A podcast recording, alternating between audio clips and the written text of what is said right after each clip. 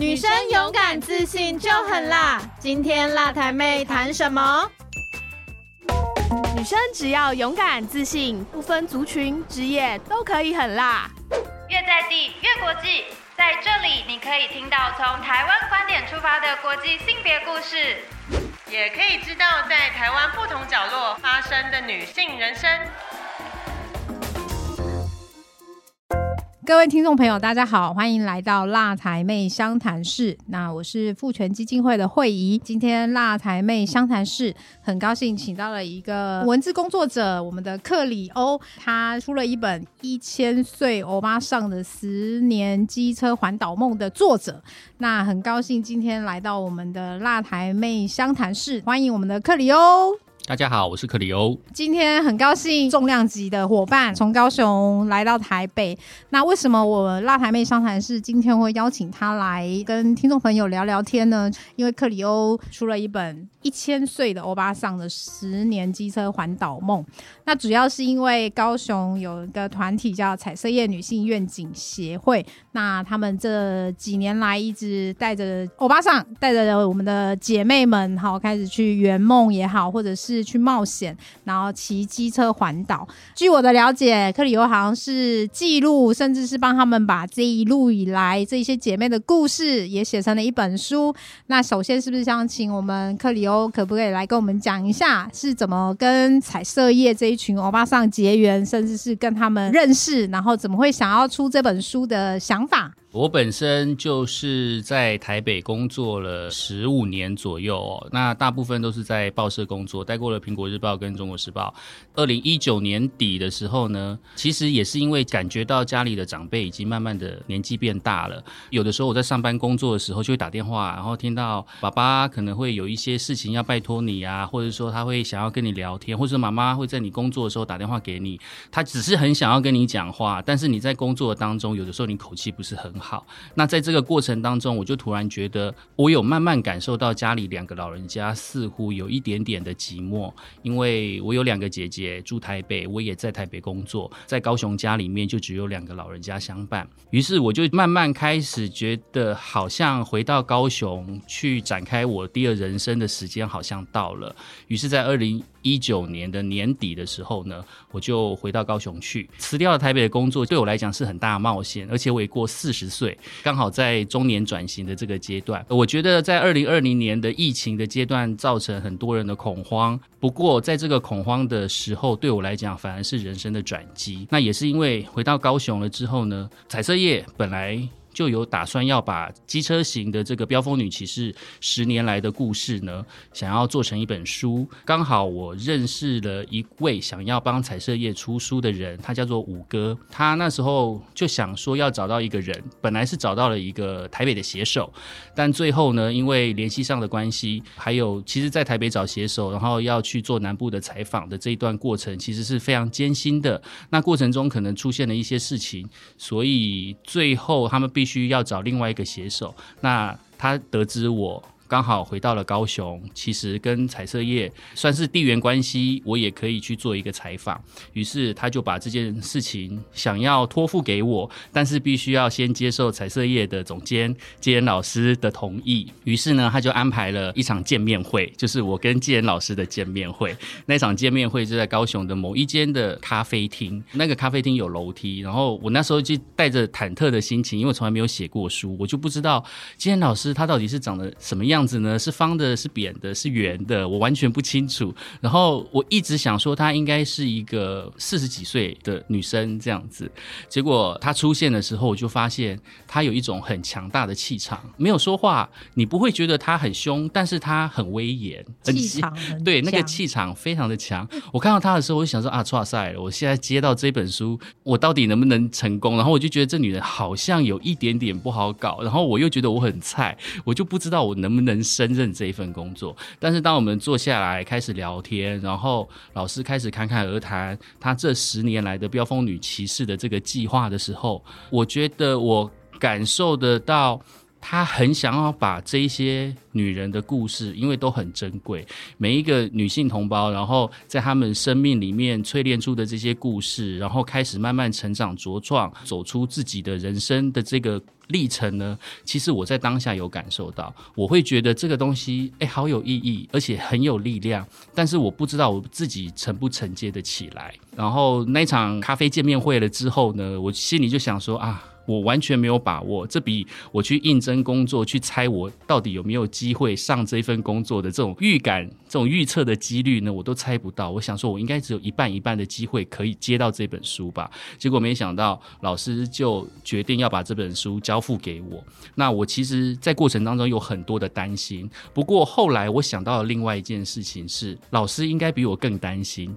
因为他从来就不知道这个是小毛头，而且还是一个男生，要用一个男生的角度。然后去写这么多中年女性的故事，我觉得她应该比我冒更大的风险。把这些故事，而且是十年来的精髓交给我。那既然老师都愿意毫无顾虑的把这件事情交给我，那我到底在担心什么？我其实那个时候呢，就觉得我应该就是要跟随老师的脚步，无私的把所有的事情告诉我。我就是很努力的把这些真实的、非常感动人心的故事呢，一一把它记录下来。这就是促成了我开始写这本书，而且这本书琢磨了大概有一年之久。我。记得好像是六月还七月开始谈吧，反正最后应该是九月份决定要开始执行这个计划。那大概就是访问的过程当中，大概花了一年的时间，我才一个字一个字然后磨出来。然后在写作的过程当中呢，碰到了很多很多的很有趣的事情，因为你也知道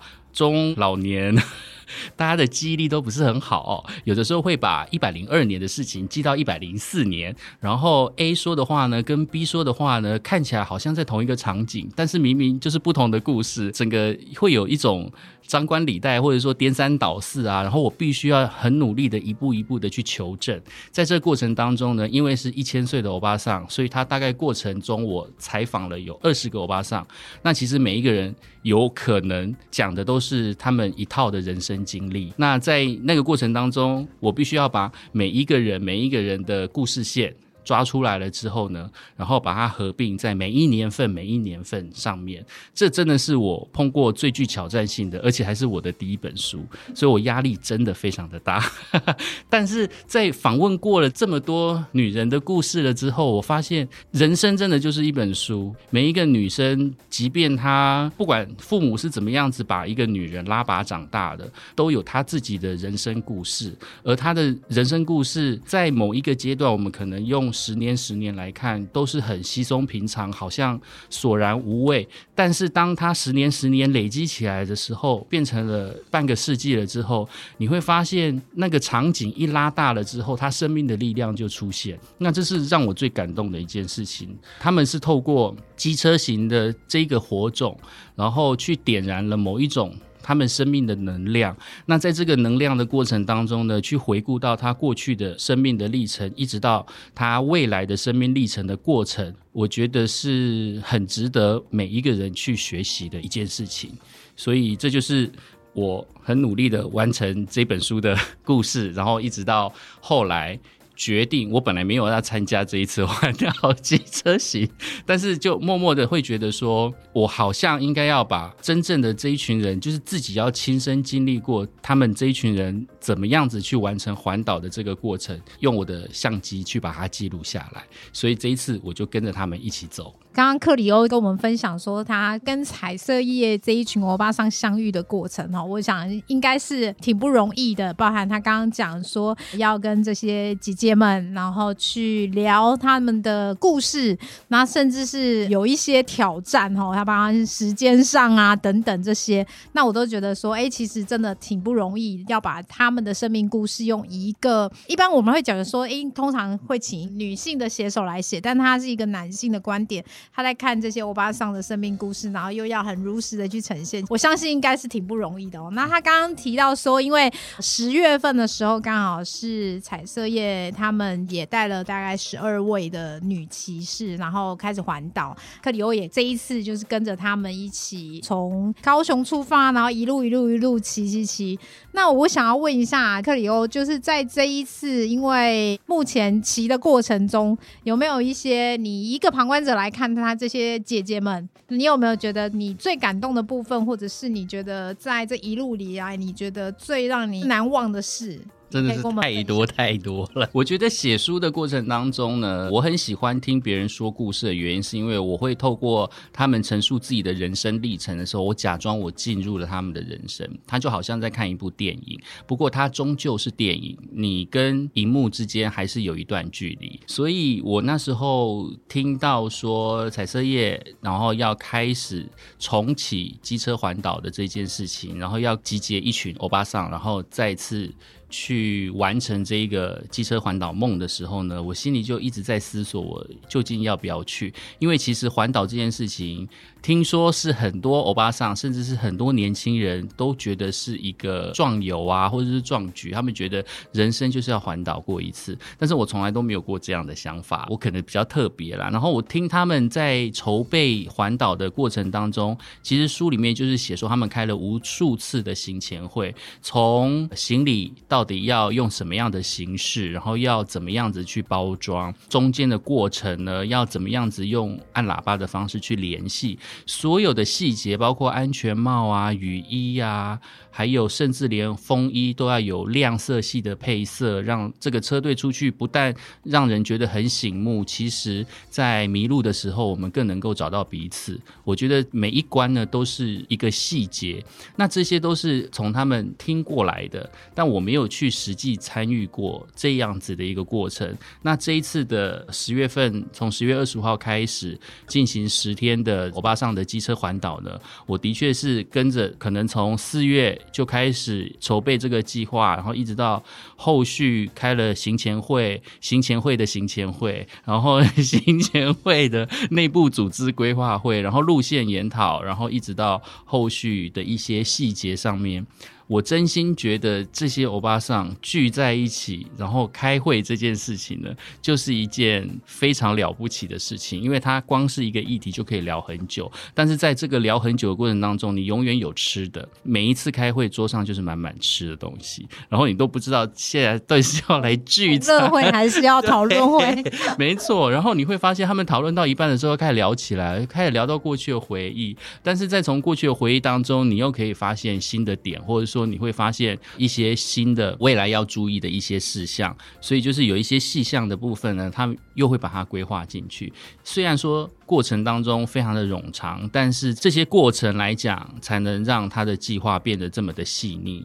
行前会开始感受到了，真的跟书上讲的一模一样，每一个关节、每一个关卡都做得非常的仔细。一直到出发前一天，我其实还失眠。那因为就是有想到说到台北可能。会碰到下雨天的这件事情，其实我有点胆战心惊。然后一直到出发了之后呢，每一天都很想要把他们美丽的身影把它记录下来。尤其是第一天的时候，看到他们走了南回，然后一直到东部海岸线的时候，刮起了大风，然后每一个人在风中前行的时候，就这样子感觉很辛苦。但是当他们停下来去问的时候，每个人都说：“哦，好恐怖，哦，好恐怖！”哦！”但是脸上却又充满了“哎，我征服了这一阵风”的那种。感受，所以就会觉得，哎，这群欧巴桑跟我想的不一样，哎，好像跟我家里的长辈都不太一样。家里的长辈都会觉得危险的事情就不要去做，但是这一个危险的事情都不要去做，它背后可能有，反正我就避免麻烦嘛。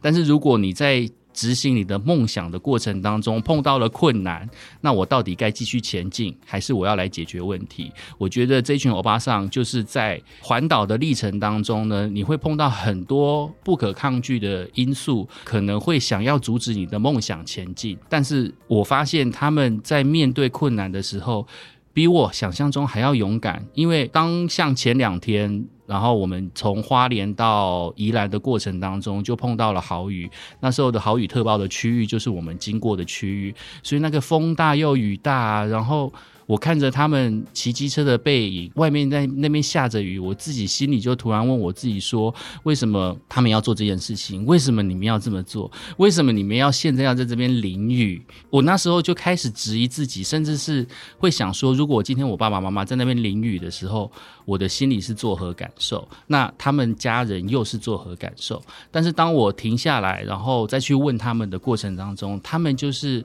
云淡风轻，他们就觉得说雨是大了一点啦，但是很好啊。这过程当中虽然说有点恐怖，但是他们心里是满足的。那他们带给我的感觉是，人生的路上一直以来都不会是风平浪静，一定不会是一帆风顺。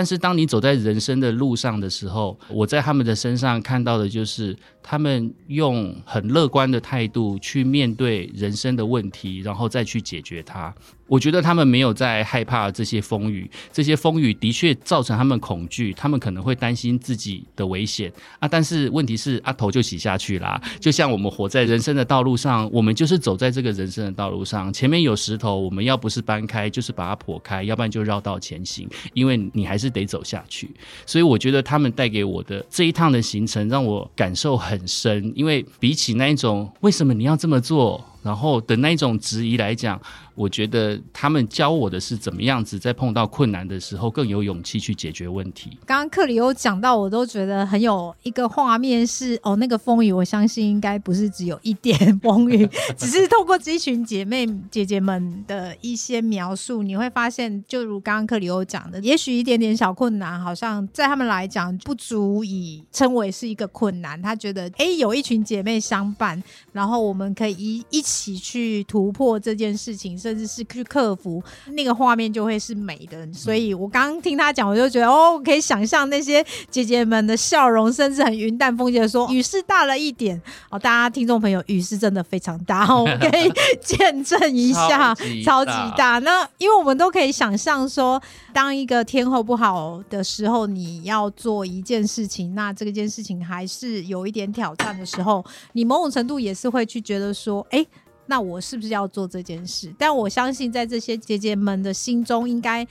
不会有这件事情，因为他们就是想要往前，就是想要去完成，甚至是跟着一起骑的这些。女骑士们一起去写下他们觉得很美的那一个故事哈。刚刚也有跟克里欧私下聊一下，他好像看到这些欧巴桑们，也让他想起他自己的家庭，包含他家中的妈妈长辈。那我想要问一下克里欧，就是以他一个男性的身份的角色，他在看待女性这件事情，包含就是说妈妈，或者是他是不是我不知道是不是也曾经跟妈妈去聊过他的梦想，或者是跟长一辈，或者是你身旁看中高龄女性跟。你现在接触彩色业这一群欧巴桑到底有什么不一样？那他是不是又给你一些很不一样的启发？是不是也跟我们聊一下？其实我们家里面呢有三个女生，我有两个姐姐，大姐、二姐，再来就是我妈妈。那我大姐呢，之前也是上班族，然后。也在外商公司也做到了主管的位置，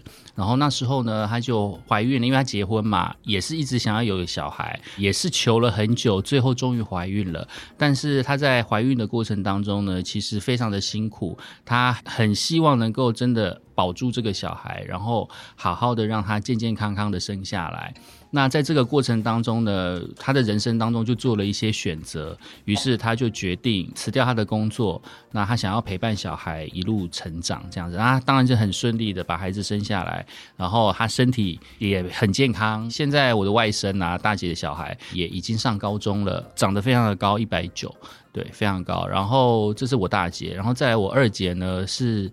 职场女强人，我都这么形容她。那她跟我一样也是做媒体的，那嫁的还不错，然后生了两个小孩，她一直都没有离开过职场。那小朋友呢，她也倾向要自己带。那除了很小的时候可能会请保姆，在工作的时候，然后通常都是下班了之后也是会带回来。那在这个过程当中，也是扛起家里的经济的支柱啦。虽然说就是跟老公一起分担家计，但是她从来没有想要把小孩给别人带。所以其实我在她的身上看到一个职业妇女的辛苦，她必须要。兼顾工作，他工作事业有成之外，他从来没有放弃过他在家庭里面的角色。一个好妈妈的角色，还有一个作为人妻的角色。这是我的二姐。那我妈妈就是一个传统的女性，嫁鸡随鸡，嫁狗随狗，一辈子就是以我爸为天，然后要当一个好媳妇，要侍奉公婆啊。我爷爷奶奶虽然就已经过世了，他可能就还好，但是因为我爸爸是长子，所以他是长媳，所以他家里的厨房呢，其实就是他的天下。他其实教育程度没有那么好，没有比其他的婶婶好。我觉得这样子的关系，这样子的女人，然后在这样的家族里面。所有的女人的关系都是很微妙的，所以对我来讲，我以前都没有意识到说我妈妈到底承受了多大的压力。我只知道长媳压力很大，但是对我来讲，它就是一条线，就是我知道我妈妈很辛苦，如此而已。那我知道我妈妈以前在帮奶奶，然后扛家计啊，两个人一起在厨房的时候很辛苦。就这样子而已了，但是我从来没有去摄入，或者说没有去深入了解，说她的辛苦的地点在哪里。然后一直到我认识了彩色叶，在听过了每一个女人的故事了之后呢，我就发现这些女人为什么都能够轻易说出自己的梦想？他们说他们。小时候啊，就想要骑单车，就觉得说骑单车是他们的梦想。他想要为自己的妈妈写下记录，就想要当个作家，想要作文，想要写诗啊，然后想要画画。他们都可以轻易讲出他们的梦想。那我就想说，那我妈妈的梦想是什么？于是我就问我妈妈，我妈妈是三十九年次，在我小时候，我看我妈妈都穿的很漂亮，嗯，穿的很漂亮套装，而且我妈。以前在化妆的时候，我会在旁边看她，嗯，对我就完全知道说她要先上什么 BB 霜啊，上面再上粉底，这些过程我都知道，所以我知道我妈妈以前很爱漂亮。那我觉得一个漂亮的女生，她多少都有梦想，嗯，那我就问我妈妈说，哎，你有没有想一下你小时候的梦想是什么？我妈就说，我现在都已经这把岁数了，我还能够有做梦的能力吗？我还有什么梦想？你们孩子都已经长大啦，都不需要我操心啦。那先生就是我爸爸，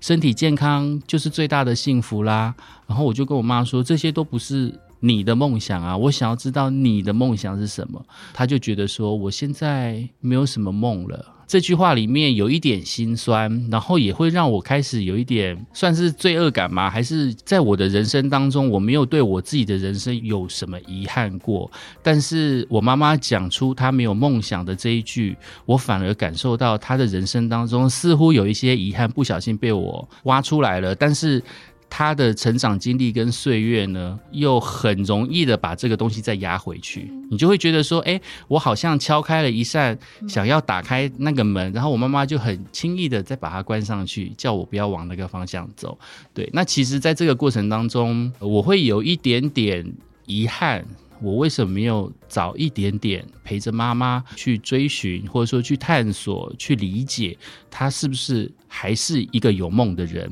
那现在这个时间点，很多人说没有什么太晚的事情，就是现在开始做就不嫌晚。但是在这个过程当中，我会觉得我现在能够做的就是理解跟陪伴。那我是希望在妈妈的过程当中，她现在终于有一个人可以去理解她，可以去站在她的角度去体谅，或者说去理解她过去的过程。所以像建老师之前在飙风女骑士的时候，就是鼓励大家能够勇敢去做。做梦，而且也要去支持还有梦想的人，然后支持他们去行梦这件事。那我觉得我能做到的就是，我妈妈如果她今天有想做任何的事情，我一定是支持她，不管她想要做什么事。那我觉得，如果能够为她带来开心，为她的人生如果有一点点觉得她被体谅到了，我觉得这个就是一个很棒的事情。那我会去支持她。谢谢克里欧，我觉得刚刚从他的分享可以看到，过去我们一直在讲传统观念对一个女性的一些束缚，包含刚刚克里欧有讲嘛，就是他两位姐姐，那当然其中一位姐姐可以感受得出来，就是我们现在常讲的职业妇女必须两头烧，她又要在职场上可能有一些些自己自我价值的实现，但是呢，某种程度她还是会觉得家庭的兼顾这两件事情是她一个很重要的两件事，那。这两件事怎么样取得平衡，可以感受到说，就是跟现在大家一直在谈说女生在职场跟家庭怎么兼顾，这样是可以感受得出来当时的一些些可能挣扎也好，包含小孩是要谁顾等等这些，我们从很多女性的生命经验，我们都还是可以感受得到。那包含妈妈，我就觉得我们还是可以感受到说，那个传统的观念对一个女生的束缚，还是有一点根深蒂固，是她觉得家庭照顾好就好，小孩你平安长大就好。你们现在的小孩能顾我就会帮忙，不行你们平安就好。我好像没有再回到我自己本身的那个自我哈。对，所以这也是我觉得彩色叶建老师他们包含这一次的女骑士们，我觉得他们做到一个可以让人家觉得可以学习的部分是，他们从自我实现开始，去回到想想自己自身，就是当过去的那些角色都还是存在的同时，那我怎么样去看待我自己？可能以前想要实现的梦想，或者是曾经想要跟姐妹们一起去冒险的事情，都可以在彩色叶这次的行动里面呢，也可以去达成哈。我觉得刚刚从克里欧的分享，你就可以感受到说，三代女生其实对于家庭、对于小孩，都好像还是有那种不变的元素。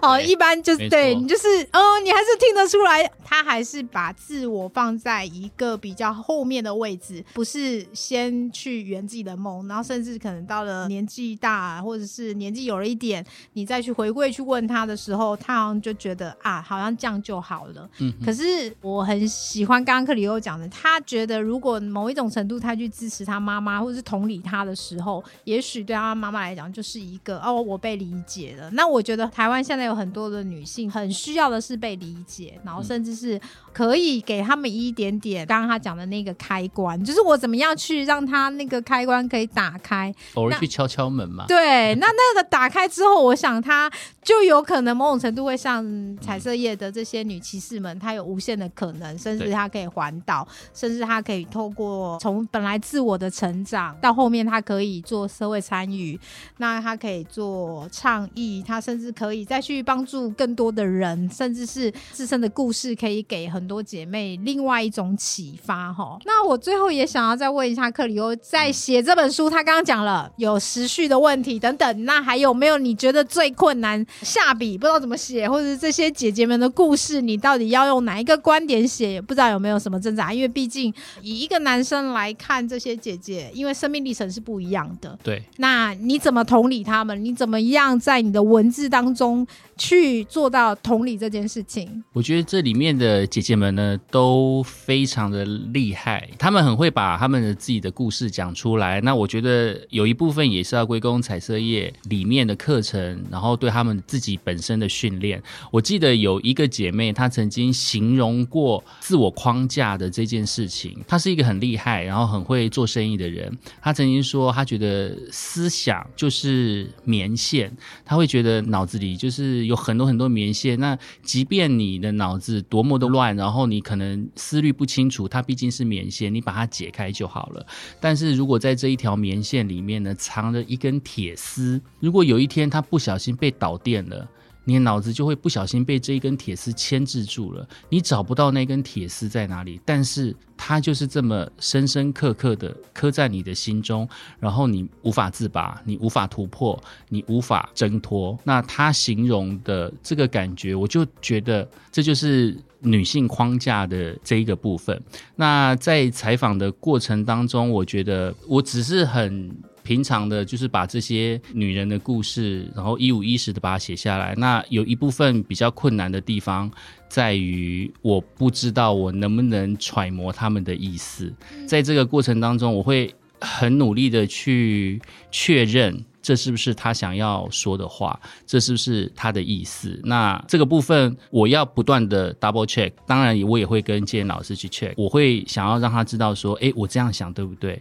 我这样做对不对？但建言老师有的时候会夸奖我，他会说，诶，你看到了这些女人自己都看不到的事情。这件事情对我来讲，有可能是一种肯定。那我也会觉得说，这个方向对了，于是我就是往这个方向去走，然后往这个方向去做。那这是我。比较惶恐的一件事情。还有就是有些事情可能可以讲，有些事情可能不能讲。每一个女人她的家庭背景是不一样的，她们有很多的因素。那我们听的过程很感动，但是她毕竟是必须要摊在阳光下被人家看到的。那我觉得这也是我必须要细心去琢磨每一个字句。的部分，因为文字它的影响力就是很大。谢谢克里欧，在他的言谈中，我相信他在这一群姐姐们、欧巴桑们，其实是受到很满满的感动以外，但在字句上面，我相信他也是很能同理这群欧巴桑的心情。哈，那最后，因为书嘛，一千岁的欧巴桑的十年机车环岛梦，现在这这个书在各大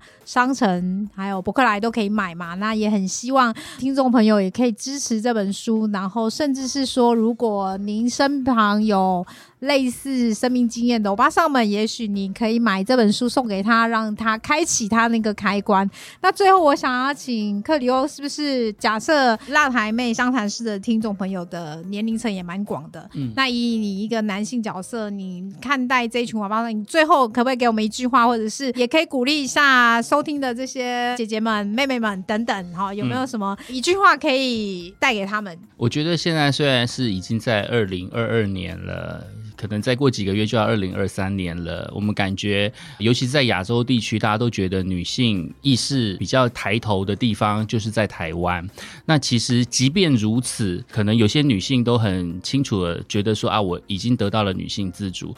但是，就像是我刚刚形容的，可能还是会有一些框架。那是在你出生的时候，可能就已经被框住的。那有可能你不自觉的，还是会掉入了这个框架里面，让自己受到制约。那我觉得，不管是老一辈的人，或者是年轻的人，或者是即将迈入中年的人，还有就是，如果你们是为人子女，或者说你们为人爸妈，我觉得亲子关系呢。永远都是在为对方好，但是要记住，在为对方好的同时，其实他的根基在把自己照顾好，因为你把自己照顾好了之后。你真的是会帮对方很多，不管是爸爸妈妈也好，不管是小孩子也好，把自己照顾好，就会帮助到爸爸妈妈。那爸爸妈妈把自己照顾好，你就能够帮到孩子。今天非常感谢可以又来到我们的辣台妹相谈室哈，那也欢迎各位听众朋友去支持这本书，在脸书上关注我们彩色叶女性愿景协会他们做的事情，以及他们接下来想要做